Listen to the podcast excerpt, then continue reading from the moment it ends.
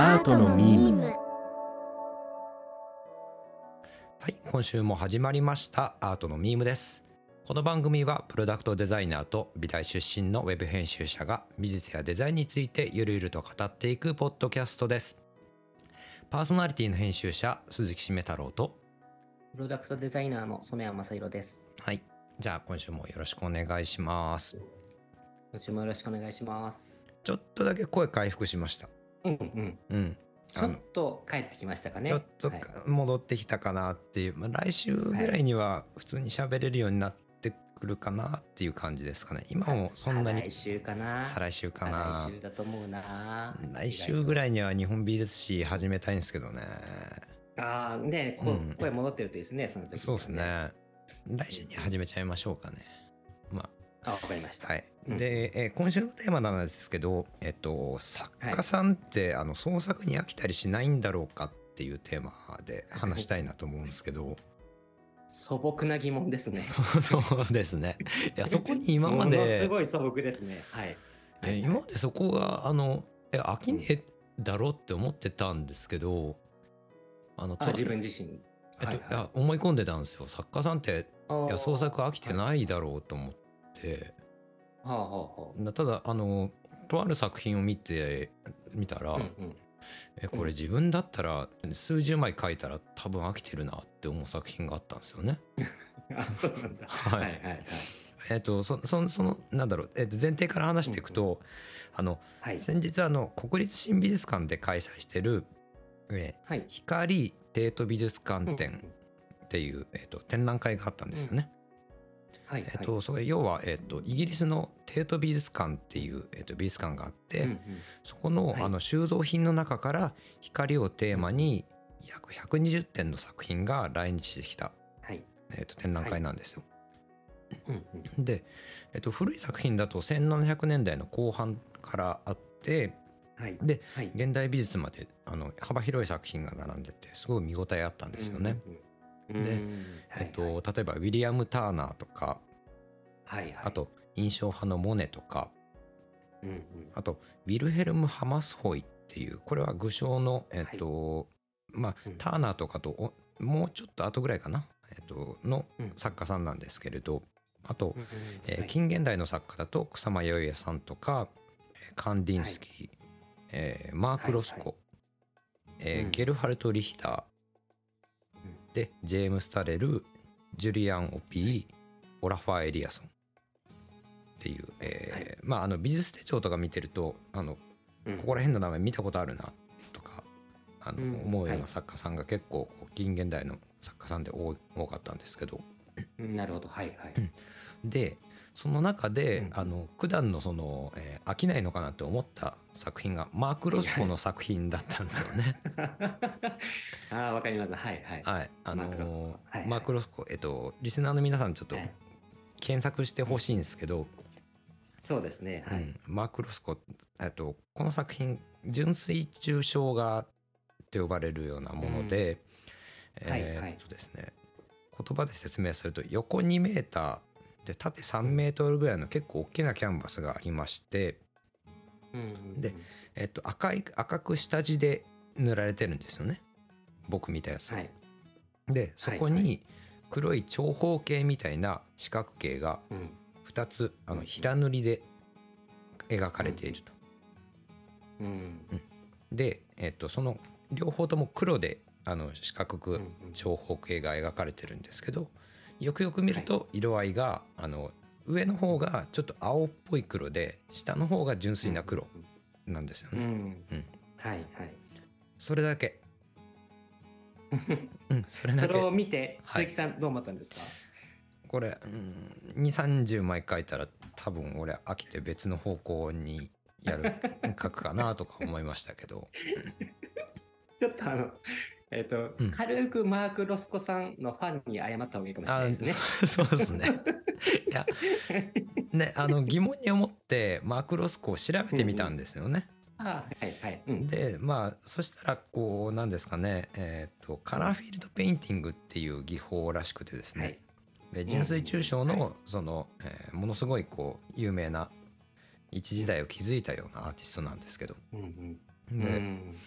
えーとまあ、あの背景というか、えー、とパーソナリティ説明していくとロシア生まれで,、はいはいでアメリカで活躍した画家らしいんですよね。うん。はいはい。同時代にあのジャクソン・ポロックあの、えーペインティングアクションペインティングのジャクソン・ポロックが活躍していたような時代だったんですよ。絵の具をぶちまけて描く人ですよね。そうですね。なので、はいはい。あの具象絵画っていう、えーいろいろんなモチーフとかを描いたりする、えーとうん作品とかからさらに進歩したところに、えーもう本当に絵画の、えー、と何何を描かん具体的なものを描かないっていうところまで進化していって生まれてきたのが、えー、とうんカラーフィールドペインティングだったりだとかアクションペインティングなんですよね。はい。うんうんうんでもともとロスコもあの人物画とか、あの風景画とか具象絵画を手掛けてたらしいんですよ。うーんはい。うん、でシュルレアリスムとかにも影響されてたらしいんですよね。はい。で、えー、とシュルレアリスムから、えー抽象影響されてから抽象美術を手掛けるようになったんですけどさっき話したはい。その長方形の絵、えーとはい。最晩年のものだったらしくてですね、えー、はいうんはい。なんかそのカラーフィールドペインティングを始める前はなんだろううん。不定形の色の塊を描いたようなまたこれまた抽象画なんですけどそういうのを手がけてきたみたいなんですよ。うんで調べてみて何を描いていたのかってまたこれまたちょっとわ分かりにくいところなんですけどあテーマにしていたのははいはいえー神話。あと人間の感情。あととプリミティブなそのえーはい。人間のその感情だったりとかを表現するうんうん。ことだったらしいんですけど、ああはいはい。あの7つの成分がその絵の中にはい。描かれてるっていうのをご本人が言ってたのかな？これがですね、ええっとはい。読み上げてきますよ。えっとはい。一つが死に対する明瞭な関心、ーうん。えー一つが官能性、うん。もう一つが、えー緊張。うん。で、はい。アイロニー、うん。あとは基地と遊び心。うんうん。あと儚さと偶然性。はい。はい。で希望。うんうん。でこれ全部で7つの成分なんですけど、これを、えーはい。絵の中に織り交ぜてはい。ある時はアイロニー強めある時は希望強めみたいな感じで作ってたらしいんですけど、よくわかんないですよね よくわかんないですよねう。どれかどれか一個受けて受け取りましたか？うんあのいやね見ててこういうことかなって思ったのがあるんですよね。ああはいはい。なんかご本人語ってるのは私が関心あるのは人間の根底にある感情、えー悲劇恍惚死などを表現することだけなのだっていうのがあってであの多分ですねなんかあの枯山水とか見てる時の見立てに近いような鑑賞方法なのかなと思っててその見立てってはい。あんまり聞いたことないと思うんですけど、あの禅寺とか京都の行くとあの、はい。要は、えー、と石と小石とかをで作り上げられた庭があるじゃないですか、はい。枯山水って呼ばれる。うんうんであれ石の一個一個が、えー虎が子供を連れてる姿とかだったりとか、うん。あと仏様が説法してる姿だったりとかみたいな風に、えっとうんその仏様でもないし虎でもないけれど、うん石をうんみそういう風に見立ててで鑑賞するっていう作法があるんですよ。そのそこに本当に虎とか仏はいないけれど鑑賞者はうんその石を見て虎や仏を感じてるんですよね。はい。うん、だからロスコの作品もそういう見立てに近いものなのかなと思っていてはい。要は何も書かれていないからこそそこから、えっと、うんちょっとした刺激を受けた鑑賞者の内面を鑑賞者がな自分自身の内面を見るようなああなるほど。要ははいはい瞑。想とか座禅みたいなそういはいう体験に近いのかなって思ったんですよね。うんうんうんう。ん、だからあの。見たいものが見れるんですよ鑑賞者は。うん感じたものが実はね全然違うというか、うん、実は僕、はいロスコさんの作品昔見たことあって、はい結構大きいんですよね、あれね。結構大きいですね。大きいですよね、でもうん。うんどれもね。はい。どれも四角いキャンバスに四角くぼんやりした四角を並べてるような感じだと思うんですけど、うんうん。僕も見たことがあって、はい。結構ね、なんか不思議な気持ちになったんですよ、うんうん。あの絵を見てて。はい。なんかね、あの自分が映ってない鏡を見てるみたいな感じがしたんですよ。うんうんうんうんうん。まさしくですね。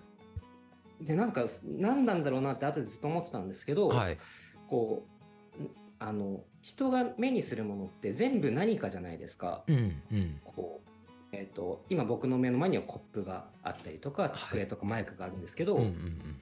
それに全部に名前がついてるものっていうのがこう認識してるっていう状態が僕が生きてるっていう状態だと思うんですけど、うんうん。なんかねこう目の前いっぱいにロスコの四角が広がってる時に、うんうん。そのなんだかわかんないもので目の前が覆い尽くされるんですよね。ああそうですね。なんだかわかんない。うん。そうなんだかわかんないしどこに視点を合わせていいのかもわかんないしはい。で視点が合うとこ合うところなんだかわかんないものじゃないですか。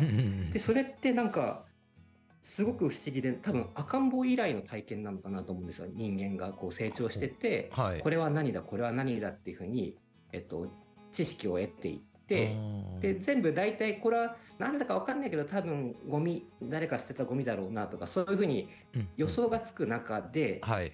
マーク・ロスコの作品はなんだか結局わかんないんですよ。うんうんうんたただ強いて言えばそのなんか心の中のこう感情的なもの色合いはなんかこう自分の中と連動するようなところがあって、うんうん。だから自分はとその感情的な部分は多少連動してるか。自分は感情的には連動してるんだけどはい。何も捉えられないっていう不思議な状態になった、うんうんうん。ね、それがなんかすごく記憶に残ってたんですけど、はい。なんか結構今鈴木さんの説明聞いたら結構そういうことだなと思って、うん瞑想状態とかそういうのに近いですよね。おそらくそうだろうなと思っていて、うんうん。多分、うん。うんあの見るべき場所できちんとマークロスコを見たらはい、かなり感動することもあると思うんですよね。うん。うんうん今回あの展覧会が大盛況で人がものすごい周りにいたので、あー瞑想できないですね。もうあの画面、えっと、絵と向き合うっていう状況じゃなかったんですよ。うんうんその人の流れに沿ってこう、うんうんうん。えー絵画を流し見していくような状況に近かったですし、はい。えー絵を見ててもその他の鑑賞者の人が目にあのうん。視界に入ってきたりするので、はいなはい1対1の状況ではなかったんですよね。なるほどなるほど、うんはい。でうんマーク・ロスコ自身もそれは、えっと、心がけてたようで、うんうんあのはいロスコルームっていうものがあるんですよ。うんうん千葉県の佐倉市にある、えっと、ん DIC 川村記念美術館っていうところがあって、ではいはいはい。そこがあのマーク・ロスコしかない展示会場みたいなのがあるんですよね。もう作品のために部屋を作ったみたいなことですあかね。そうですそうです。ロスコしか並んでないしロスコ自体も他の作家とうん自分の作品を並べておくうんことを、えっと、良しとしてなかったらしいんですよね。へえ。高見る高な感じですね。本当にそうですよね。ね なんかあのエピソードもあって、えっと、はい。何十枚かこうレストランのために、うんえっと、発注を受けて、あの書いてたらしいんですけど、作品を。はいはい。ただそのレストランがそのセレブリティの人たちだけのその利用できるようなちょっとハイソなレストランだったらしいんですよ。そこになんか作品を展示されるっていうことが分かったロスコはいやそういう場所には置けないから、あのうん依頼金全部返しますって言って作品を納品しなかったみたいなエエピソードもあります。しやっぱりタイトルを「ナンバーなんとか」とかっていうタイトルでつけてるんですよね。意図的にやっぱりそあーはいはのタイトルから、えっと、連想させるものを、えっと、何も、いや取り付く島を作らないっていうことですかね。うんうんうん。純粋にこう作品と向き合える状態っていうのを望んだってことですよね。だと思います。その、うんえっと、染谷さんがさっき言ってたその、うんうんうん。意味をいろんなものにこう見つけ出して発見して僕ら活用して生きていくじゃないですか。うんうん。でもはい無意味なものというか意味を明確に持たせないものっていうのを意図的に作ってたと思いますし、うんなるほど。はい。であとはい空間にしてもやっぱりえっ、と、絵単体じゃなくてあの、はい絵をがどういう場所に置かれるかっていうのも多分ロスコは計算してやってたと思うんですよね。はいはいはい。うんうんだからそういっうんた創作者の作者の意図と、えっと、お客さんがいっぱい来てたっていうことであのはい。思ったよりもそんなに感動はしなかったんですけど、うんうんうん。だからあのレベル低いようなあのうん飽きないのかなって 思っちゃったんですよね。小学生みたいな感じいやだっていやこれいはい。やだって書ける内容というか詳細に書き込みができないじゃないですかそうですね。みたいな絵って。はいはいなんか。具象のそのなんだろうなうん他にこの会場にあったやつだとえっとうんポンペイの火山が噴火した絵とか描かれてるんですよ。うん。書かれてたんですよはいはい。本当になんか5メーター四方ぐらいのものすごい大きなやつで奥の方にこはいう街並みがこう燃えてる街並みとかが見てうん見えて手前の方にはその逃げ惑う人々の姿が描もう表情細かく描かれててはいはいはい。こういう絵だったら3年4年とか下手したらね完成までにかかるかもしれないじゃないですか書き込みとか。そうですねう腕の見せ所もいっぱいありそうですようんね。そうなんですけうど、んはい。うんうんロスコの絵ってこう詳細に描けないしでうんうん筆の跡を積極的に残せる絵でもないですよね。うんうん形も四角でありながらわざとぼやっと描いて四角とも言い切れないようにしてますよね。そうですね。形を捉えられないようにしてる感じがすごくしました。あとちょっとグラデーション使ったりとかねそういったこともしてますし、だから決められるのって絵の具の色と面積と構図とどれだけグラデーションできるかどうかみたいな感じですし、書き直すって言ってもたかが知れてるなって思ったんですよね。うんうんうんなるほどなるほど。はいはい。だからロスコこれ書いてる時に大体5年ぐらいは書き続けてるんですよ同じような表現で。はいはい。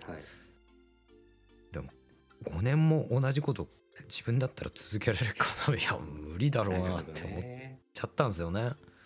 だから多分ですけども、そのさっきなんか7つ言ってたじゃないですかいろいろ。はいはい。まあ、これは多分後付けの部分も多少はあるとは思うんですけどうん。本当にそういうことを、あのーキャンバスにその手法今の手法で再現、えー、とできないかっていうことを本当に考えてたんだと思うんですよね。うんうんだからあのー小さい子が塗り絵するじゃないですか。うんはい。で塗り絵もあれなんかただ四角いマスがいっぱい並んでて、うんうん。そのマスを埋め尽くすみたいな塗り絵だったら子供はすぐ飽きちゃうと思うんですよ。はい。うん。だけど塗り絵が塗り絵が終わった時にそこにアンパンマンが現れてくるとかはそのプリキュアが完成するとかあはいはいはい。そういう塗っていくっていう行為が、うん。なあのすごく魅力的なヒーローだったりヒロインと結びついてるっていうところが、うんうん。子供を飽きさせないところなのかなと思うんですよね。そうですね。うん、だからあの鑑賞者には伝わりづらかった部分は確かにあると思うんですけども、うんうんうん。ロスコ自身はきっと何かこのあと神話とかも言ってましたっけねさっきはいね、はい。うんうん。なんかそういうすごく壮大なスケールのものと結びついてたのかなっていうふうに思うんですようんね。うん。なんか例えばもう一個あはい。いいですか？もう一個。なんか思ったのが、うん。ちょっと話他の人になっちゃいますけど、はい。僕好きな作品でえっとね小野よ小野陽子さんの作品なんですけど、はい。うんうん。あのね、紙に、あの、横線がピーって手書きで書いてあるんですよ、ただ、はい。一本。線がピーってちょっと揺れながら書いてあるんですけど、うんうんうん。その下に文字で、えっとね、この直線は非常に大きな円の一部である、一部ですって書いてるんですよ。はい。なんかそうすると、なんかもう何のこともない、何の変哲もないただの一本線を引くっていうことが、そのスケールがドンと広がってうん。地球サイズになるじゃないですか、う鑑賞者のイメージだったり。できっと小野さんはうん。本当にその横線をピーって引いてる時に地球だったりもうさらに宇宙のことみたいなのが頭にイメージとして浮かんでいて、うんうんうんそことつながった一本線を引くっていう行為なんだと思うんですよ。うんうんうんうんだからきっとマーク・ロスコさんもそういうことなのかなっていうふうに思いますね。うん同じような表現で書いてるように見えて実は大きな作品というかうん構想の中の一部を描いてたのかもしれないっていうことですかね。そうそうそう。うあそう考えるとまあ、うんなんだろうな秋秋はあんまり来ないですよね。うん多分もっとでスケールが大きいことを考えてたってことですもんね。うんそしたらねできっと毎回毎回表しきれないじゃないですか。うんうんうん。自分がイメージしたも見たものをキャンパスに落とし込めたかっていうと毎回こう改善点みたいなのが見つかると思うんですよ。はい。だから次こそ次こそっていう気持ちでこう精度を高めていくみたいなこともきっとしてたのかなっていうふうに思いますね。うん、なんかそんな感じはしますね。なんかこう、うんうんえー今回見た作品はものすごい暗い色だはいったんですけど、黒うんうん赤に黒だから結構暴力的なことだったりとか、えー苦しみだとかを連想させるような組み合わせだったんですけどもっと明るい、えっと青と黄色の組み合わせとか緑と黄色の組み合わせみたいな、こう明快なうんうん楽しげなやつ、まあ、制作してたりとかしてますし、うん。はいだからいろんな方法でその、まあ、人間の感情っていうものを想起させるような装置を作ってたのかもしれないなっていうのは思いますよね。うんうんうんまあ、ただねあのここからちょっと素朴な疑問ではあるんですけどあの、はいはい。僕今まで作家としてやっていける人って作るのが好きで好きで呼吸するように制作し続けられる人ばかりだと思ってたんですよ。うんああはいはい。うん、ただあの今回ちょっと、いやでとはいえ飽きる時もあるんじゃないかってなんかね 思い始めたのがあって。はい。はいはい。なんかうん。なんだろうなその、えー、とデザインとかあとライティングとか、うん。あと、うん。まあそういったものとその純粋なその、えー創作活動じゃないですけどまあはい。絵画を描いたりとか彫刻したりとかっていうのって、うんうん。あの目的のために作ったりとか、締め切りがあるものが、えっとうんうんうん。まあ、ライティングだったりだとかあとデザインだったりとかも、だったと思うんですよね。はい。一方でその、えっと、アートの分野の方だとなんか締め切りを作っても作らなくてもいいし、うん。完成させようがさせまいが要は、えーここで終わるよって言ったら終えられるし。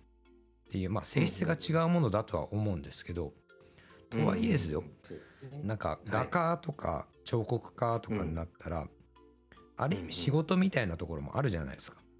そうですね。うん。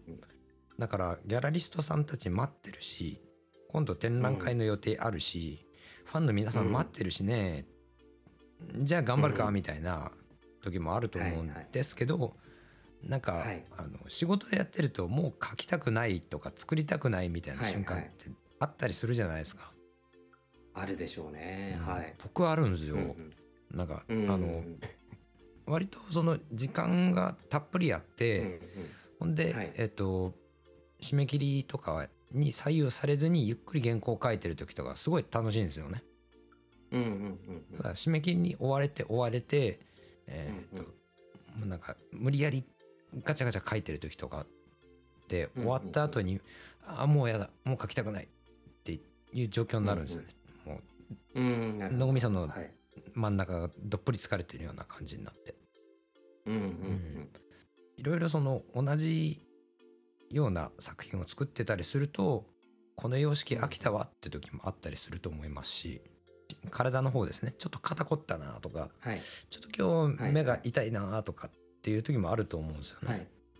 はいはいはい。だから絶対なんか描きたくないとか作りたくない瞬間あったと思うんですよねうん偉大なその作家さんであってもなんかピカソとかすごい枚数描いてたじゃないですか。はいで僕もなんでこういう継続がする力が出てくるんだろうってすごく考えてたんですけど、うんうん。一つやっぱり思うのはさっき言った何かあの壮大な何かと結びついてるとかとはまた別の話で、うんうん。えっとなんかその作家さんのそうだな、うんとえっと飽きるの反対って続けるだと思うんですよね、はい。飽きずに続ける、うんうんその継続するっていうことだと思うんですけど、はい。継続するっていうことが頭に浮かんだ時に僕はねちょっとあの薬物とかのことが頭に浮かんだんですよ。薬物薬物依存とかうん依存症のことがちょっと頭に浮かんだんです、はい依存って逆にこう飽きないで続けることじゃないですか。はい。うんうんうん。例えば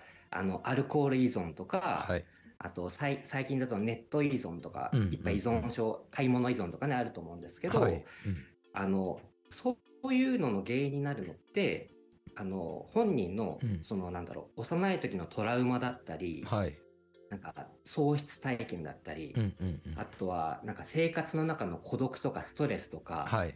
なんかそういうものを埋め合わせる行為として、うんいろんな依存症っていうのが存在するらしいんですよ。だからはい例えば前にあの草間彌生さんの話で、はいあの幼い頃統合失調症になってっていう経験とかの話出てきたと思うんですけど、はいはい。うん何かそういうあの作家自身のパーソナルの何かそういう体験と結びついてその、うんうんなんて言うんでしょうあのネガティブな部分を埋,、ま、埋め合わせる精神的なバランスを取る方法として、うんうんうんええっと、創作活動をするようなこともあるんじゃないかなと思ったんですよ。はあだからあの薬物とかね、はいギャンブルとかだとそのうん破滅的な依存になるんですけど、うんうんうんあの創作活動だとなんか別のこう創造的な依存みたいなのもあるんじゃないかなっていうふうに考えてるんですよね。なるほどな。うんまあ、ネガティブなその、えー、と自分のうん。うん足りないピースみたいなのを埋めるために、うん。はい。えー自分を守るために作る作らざるを得ないみたいなパターンっていうのも、そうそうそう。今のはい。染谷さんが話してくれたのが多分そのパターンもあると思いますし、うんうんうん。あと作ってるうちにあの、うん。頭の中でドーパミンが出てこう、うんうんうん。ハイな状態にななれるからそれが楽しくてずっと続けちゃうとかそういうのもあるでしょうし、はいはい。なんかすみません僕個人のことになるとね、はいあの何かデザイン考えてる時何回もこう試作をするんですけど、はい、あのほとんど失敗に終わるんですよ。うーんその形が成立しなかったりとか、はいコストが合わなかったりとかで、うんうん本当に最後製品として着地できるのって20回に1回ぐらいだと思うんですよあ。そんなに少ないんですね。そうそれぐらいの感覚です僕としては。でもそれっうんうてんちょっとギャンブルと近くないですか、あーなんかいあの外れの外れがあって、うんうんその手順を着実に踏んでいけば成功するもんじゃなくって、うんはい。その、えっと、コストっていう現実面だったり、うんうん。物の性質みたいなところがついてこないで失敗に終わることがしょっちゅうなんですよ。うんうんうんでたまにうまくいくとすごくそれが喜びに変わるみたいのってちょっとギャンブル性に近いなって今聞いてて思いました、そうですね。いやなんか、あのなんですかね不快のデザイン展でも同じような例ありましたよね、うんうん。確か。えっと SNS とかのはいショート動画とか見てるとあの、うんうん。面白いものもあるしつまんないものもあるし、うん。でつまんないものが何回か続いた後に面白いものがうん。出てくるとうんなんかすごくこう脳みそが気持ちいいって感じる、うん。うんっていう。だからあの、ね当たり続けてるのもいけなくてうんうんうん。なんか何回かこう外れが来た後に当たりが来ると、すごくその印象に残るし、あのドーパミンとか出るんでしょうね僕らってね。うん。こう快感がこう相対的により強い快感に変わるんでしょうね、うん。そういうふうにね。うんうん。作品を作り続けるっていうところでもそれは言えるかもしれないですよね。うん。な今回はすごいヒットしたな、めちゃくちゃうまくいったなっていう時とかってやっぱり気持ちいいですもんね。うん、うん、そう思いますね。どうなんでしょうね。芸術家の人ってそういうふうなのが飽きやすい人と飽きにくい人って両パターンどっちが多いんでしょうね。うん。人によって個人差あると思うんですけど。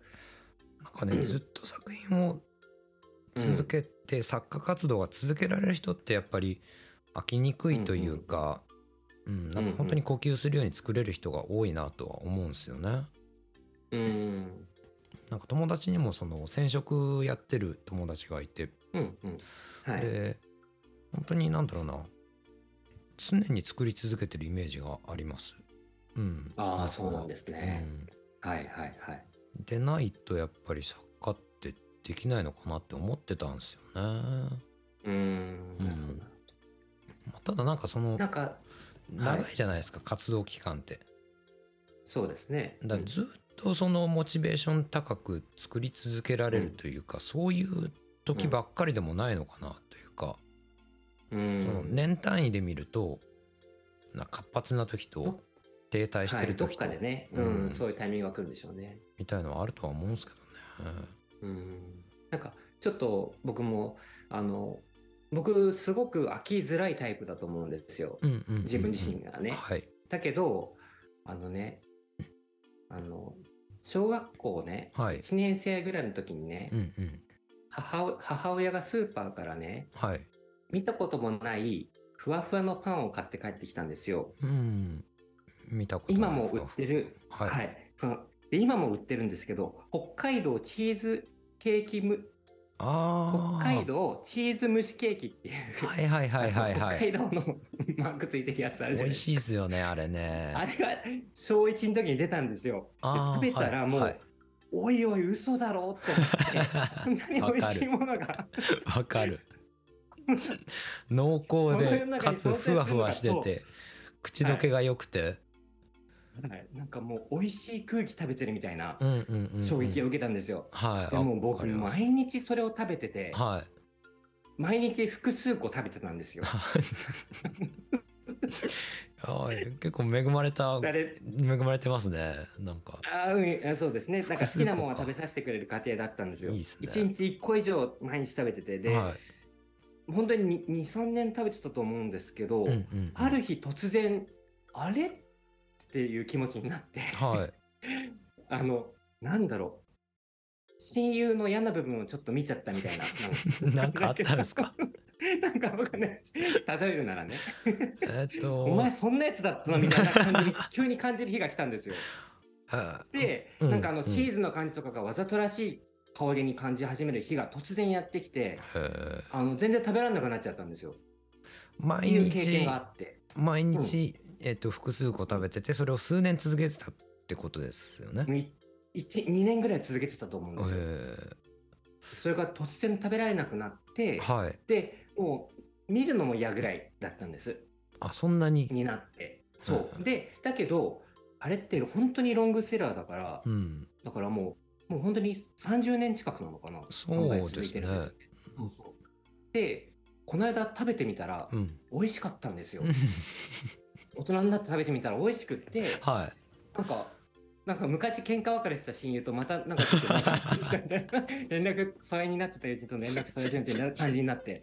お前あ変わらねえな話ずれちゃったんですけどそうそうだけど飽きにくい僕でもやっぱり突然飽きる時はあって。うんうんうんでなんか思ったのは、はい。えっと、今の話とつながるかわかんないんですけど、うんうん。えっとね僕多分ねなあの適応するのが遅いんじゃないかなっていうのもちょっとあってちょっと話がずれてるように後でつながります。えっとねはい。例えば、うん。眩しい時にうん。外を歩いてると、はい。僕ずっと目つぶって歩いてるんですよ。うん。あのだからもう真っ黒のサングラスをかけて今は歩いてるんですけど、あの眩しさになれないんですよ目が。あ。でうんうんで慣れるってはい。飽きるに近いなって僕思ったんですね。つまりその、えっと眩しいとか痛いとうんか、はいきついとか辛いとかしんどいネガティブなことあるじゃないですか。うんうんうんそれが平気になるっていうことを人は慣れるっていうと思うんですよ。はい辛い仕事に慣れたとか。うんうんうんだけど逆にこう好ましいポジティブなもの例えば好きとか、うんうんえっ、となんだろう楽しいとかはいおいおいしいとかそういうポジティブなものが慣れちゃって感じられなくなるっていうのを人は飽きるっていうと思うんですよね。うんうんうんこれってなんか結構慣れると飽きるって近しいものなのかなと思っていて。そうですね。だからうんうん。そうそうだから飽きが早い人ってもしかしたらうん。苦手なことにこう順応する力もつまり慣れやすい飽きやすい人は慣れやすいからなんかしんどい出来事とかにも環境に適応する能力高いんじゃないかなとかってちょっと思ったんですよね。なるほど、要はあうん。の外的な刺激に対して、えっ、と、良いことだって思って、はい。好意的なことだって思ったら、えっと飽きにつながるし、うんえっと外的な刺激にこれが自分にとって良くないことだと受け取ったら飽きじゃなくて慣れる。慣れ慣れか。慣慣れにつながるし、たそうだそのそう。外的な刺激は同じで、えっと解釈するのは自分自身だから、そうそうそう。っていう話ですよね。結局あの普通じゃない状態がニュートラルに戻るっていう状ことだと思うんですね出来事として。で普通じゃない状態がポジティブかネガティブかの違いだけでこうニュートラルに持っていく力のことを飽きる飽きやすいとか慣れるとかいうふうな言い方をするのかなってちょっと思ったんですよ。これはなんかいろいろうんコントロールできたらうまくつね生きやすくなりそうですねそうですね。ただ多分人の性質としてどっちが強いっていうのが多分あるんじゃないかなっていう。うだからなんか勘がよくって早くあの、なんでしょう。その要領を得て仕事を早く、あのこなすみたいな人はなれるし、うん。で逆に言うとその仕事に飽きちゃいやすい。あとかってあるんじゃないかなと思ったんですよね。だから意外と不器用に一生懸命やってた人の方がうん。仕事長く続いたりとかっていうのがあってそれはきっと、えっと、慣れにくい代わりに飽きにくかったりする。あーうん、僕あの飽きやすいけど容量悪いんですよ。救いようがないんですよね。慣れ慣れは適応力が低いと思うんですか？なんか適応できるとこはできるけどできないとこはすごくなんか一下人で手で。いろいろ回ったりしたじゃないですか。あのああ遠くに行ったりとか、そういうのも適応力だと思うんですけど、そこは多分適応してただあのうん同じミスとか何回もしちゃったりとかするんですよね。うん仕事の上でね。適応できるところとできないところっていうまた別の話にはなると思うんでこの話はあの多分手を出したら、えー別のところに流れていっちゃうのでね手出さない方がいいと思うんわですね。かります。わかります了解です。まあ、ただ、えっと、そのうんうん。適応力とあと、うんうん。まあ飽きと、まあ、慣れっていうのが、その表裏一体みたいなところは結構面白いですよね。じゃないかな、うん。すごい面白いあ話僕ねあの、うん。結構ダジャレを信じてるんですけど。ダジャレを信じてる。ダジャレを、えっとねはい。言葉のダジャそうダジャレを信じてる。その、えっと人がことあの文字を使い始めたって結構後だと思うんですよ、うんうんうん、もっと前から言葉で音で話し合ってるじゃないですか。うんうん、だからはい、音が近い音が近いものってきっと何かしら関連があるって思ってるんですよ。なあはいはいはいはい。うんうん、だからなんて言うんでしょう。あの例えばあの秋秋だったら芸術の秋だと思うんですけど、はい。あの季季節の秋ね、うんうん。季節の秋って、はい。あの飽きる飽きるの秋から来てるんじゃないかみたいなのもあるらしいんですよね、話として。で飽きるっていうのはそのお腹いっぱいの状態だったりをさ指し示すらしいんですけど、うんうん。でこれっていうのはえっ、とね明らかっていうのともつながってるらしいんですよどうやら。うーん明らか。うん。明らか。で明らかっていうのは、はい。なんかもう全部分かったからもう大丈夫十分っていう感じああなるほど。お腹いっぱいもう十分っていうのが飽き,、飽きるだし明らかだし、うんうんだからなんか理解をできた気になった瞬間にあの人は、えっと飽きちゃう。ああなるほど。はだから物事の解像度が高くってまだ理解した気にはなれない。明らかになってないって思う人にとってはこう飽きずに取り込め取り組めるんだろうなっていうふうにあ思いました。あなるほどな。これあれですね音だと同じだから何言ってるかちょっとわよくわかんないですね。漢字ってが違うわけだから。あうんえっとさっきの飽きるだと、明らかになるっていうのと、あとはうんうん。飽き、普通にその物事に飽きる飽きっていてしまう。うのと、、うん、が同じで、うん。さらに言うと季節の秋もあのたくさんあの実がなってお腹いっぱい食べられるみたいな。お腹いっぱいとつながってる。なるほど。なんかそういうだからダジャレを信じてるみたいなってことなんですね。あそうそう僕はそういうことなんですよ、何かしら絶対関連があって関連があるから言葉として残ってるんだろうなって僕は思うんうんですよ、うんうんで今言いたかったのはその、はい。あの解像度が高い人ほどうん。飽きづらくなっていくのかな、その職人的な突き詰め方ができる。ってうんうんうんいう意味ですねうん。なんか空きの部分で言うとなんか知れば知るほど自分が無知に感じるとかってたまにあったりするんですよね。はい。うんうんうん。ただあの一方で、えーもう自分はこれで十分、えーその分野はマスターしたって思う人もいるじゃないですか。うんうん。うん、どっちがいい悪いじゃないですけど。さっきの鈴木さんの話で言うと多はい。分鈴木さんは突き詰めるのが好きなタイプだけど最初から興味を持たない分野っていうのがおもあるんだと思うんですよなね。興味を持ち始めたら飽きずに突き詰めるタイプなんじゃないかなっていう感じがうします。ん。今はなんかすごい美術の勉強すごい楽しいですけどうん。なんか知れば知るほど自分が知ってない分野がどんどん明らかになってきて、うんうんあ時間足りないわというか多分生きてる間に全部明らかになることはないんだろうなっていうのはすごく思うんですよね。うんうんうん。なるある意味こういいテーマでそのラジオできてるなっていうのは思っていて、うん、いくらでも材料ありますもんね調べたら本当にね材料があって、そうですよね。現在進行形でね今もやってる方もたくさんいらっしゃいますしね。うんで学者さんとかその学芸員さんとかに、うん。えっと比べるとやっぱりこはい、う深掘りできる部分がねあのまだ全然足りてないなっていうのは思いますしあとはあうん。の今日本美術史のその準備で、えっと、台本書くためにはい。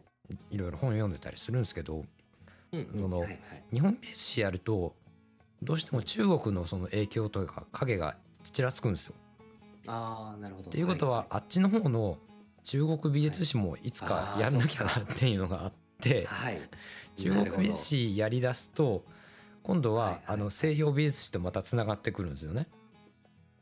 えー。そのギリシャの時代からのその様式とかがインドに流れて、でなんか話が大きくなってきましたね。チベットとか通って中国にも入ってきて、それが日本に入ってきたりとかするんでえー、なんかワンピースみたいですね。わかんないけど。一つながりのね財宝 読んでないんかい。すいません。あでも伏線がねどんどんどんどん増えてって、ね、でもそういうことですよね、うん。全部つながってますよね絶対ね。そうなんですよね。でやりだすとまああの要は、えー、と仏教の影響とか、うなんかキリスト教の影響とかって結構あったりするじゃないですか、うんうん。美術の方とか,、はいそうですね。だからそっちの方向とかもし、勉強しなきゃなとかうん。哲学思想とかもやりたいなとか。うん。だからあのどっかにお金がなる気が生えてないかなとかってすごい思うんですよね。ずっと本読んで勉強してたいみたいなの結構あったり するんですよ。はいはいはい。願望としては。本当になんだろうこっちをこう突き詰めたいみたいなのって多分アートの分野でもと似通ったようなところはあるとは思うんですよね。